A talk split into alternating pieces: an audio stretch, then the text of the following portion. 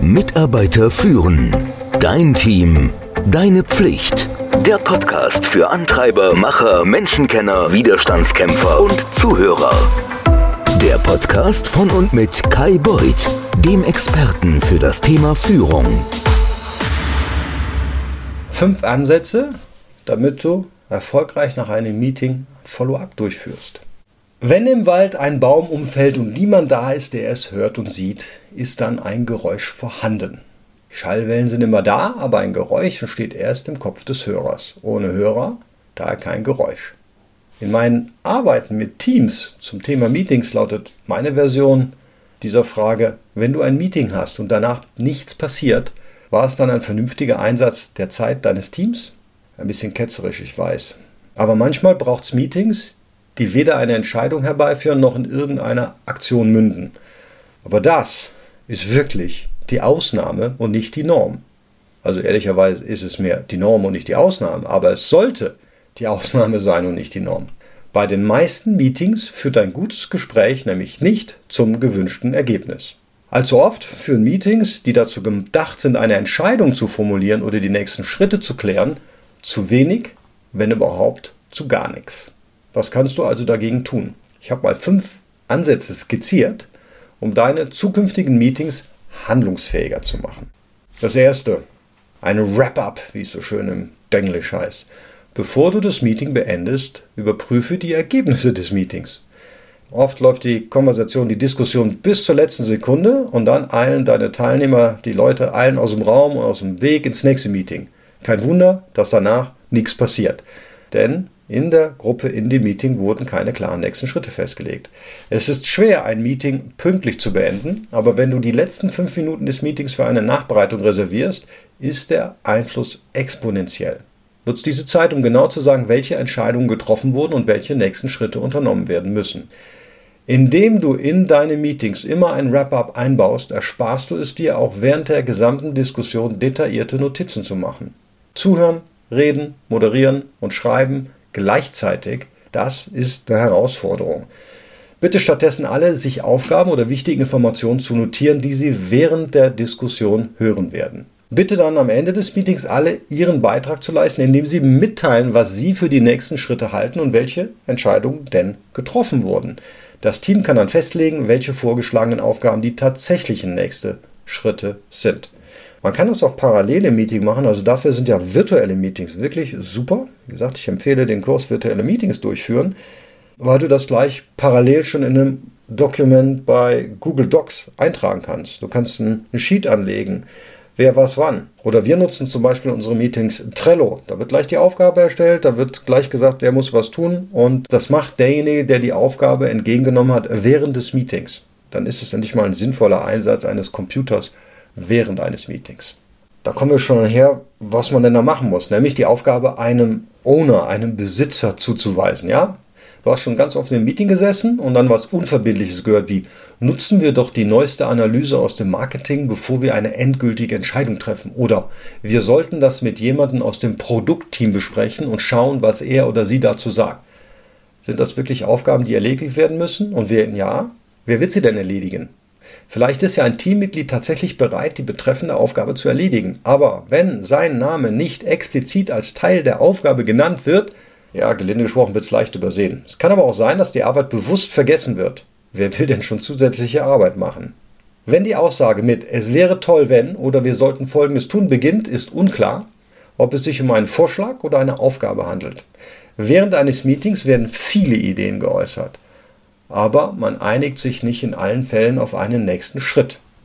Du musst dir darüber im Klaren sein, was ist denn eine echte Aufgabe? Zu oft erwarten wir, dass die Mitarbeiter durch die Unklarheit warten und die nächsten Schritte selber finden, die sie tun müssen. Tun sie aber nicht. Das führt nämlich dann dazu, dass nichts passiert.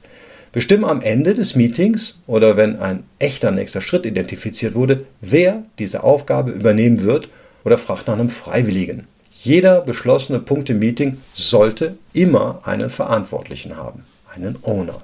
Wenn du die Aufgabe jemandem zuweisen musst, der nicht im Meeting ist, dann lass ein Teammitglied diese andere Person über die Aufgabe informieren und natürlich den notwendigen Kontext auch dazu.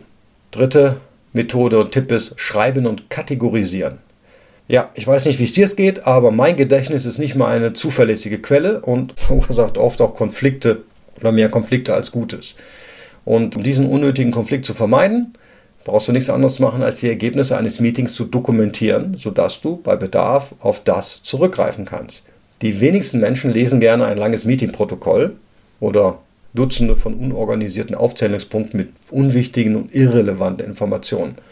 Ich würde mal sagen, es ist besser, eine prägnante Zusammenfassung vorzubereiten, die eigentlich drei Dinge enthält. Aufgaben, Entscheidungen und Erkenntnisse, falls du dich entschließt, Art Protokoll zu machen.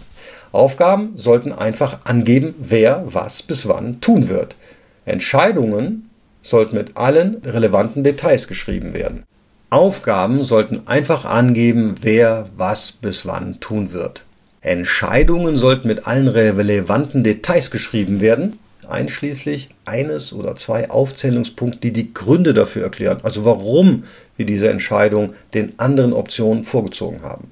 Erkenntnisse sollten die Highlights oder die wichtigsten Punkte aus dem Gespräch beinhalten, also insbesondere Informationen, die die Mitarbeiter bekommen müssen oder die wichtig genug sind, um sie festzuhalten. Achte darauf, dass du alle deine Aufgaben die dir in einem Meeting zugewiesen werden, in dein reguläres ja, System, in deinen Kalender einträgst, in einen Projektplan, in ein Notizbuch oder eine App. Meetingaufgaben sollten nicht getrennt von all deinen anderen To-Dos sein. Wenn sie das sind, dann werden sie eher vergessen. Teile deine Notizen. Das Teilen von Meeting-Notizen hilft, alle daran zu erinnern, dass die Ergebnisse des Meetings wichtig sind und ihre Aufmerksamkeit brauchen. Sie sind besonders nützlich, um Mitarbeiter zu informieren, die, oh Wunder, nicht im Meeting teilgenommen haben. Sende also deine Zusammenfassung, deine Notizen an alle, die am Meeting teilgenommen haben und an alle anderen, die ebenfalls informiert werden müssen. Das kann dein Vorgesetzter, das können andere Teammitglieder aus anderen Abteilungen oder Kollegen sein, die das Meeting einfach verpasst haben. Denk an jeden, der von deinen Informationen, Achtung, profitieren könnte. Kein Spam.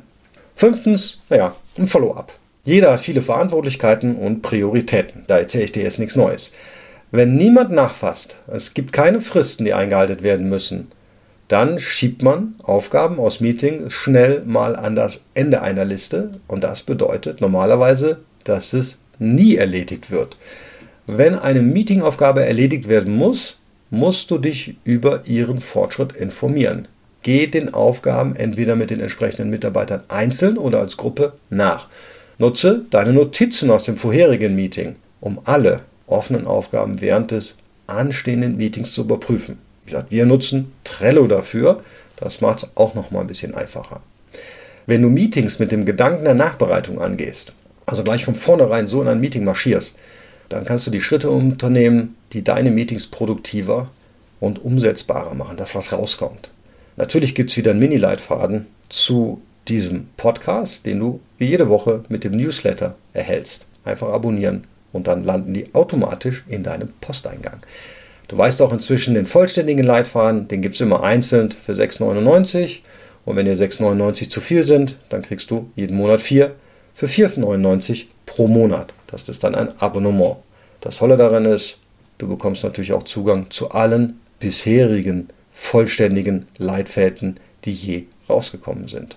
In diesem Sinne, Happy Meeting, Happy Follow-up. Mitarbeiter führen. Dein Team. Deine Pflicht. Der Podcast für Antreiber, Macher, Menschenkenner, Widerstandskämpfer und Zuhörer. Der Podcast von und mit Kai Beuth, dem Experten für das Thema Führung.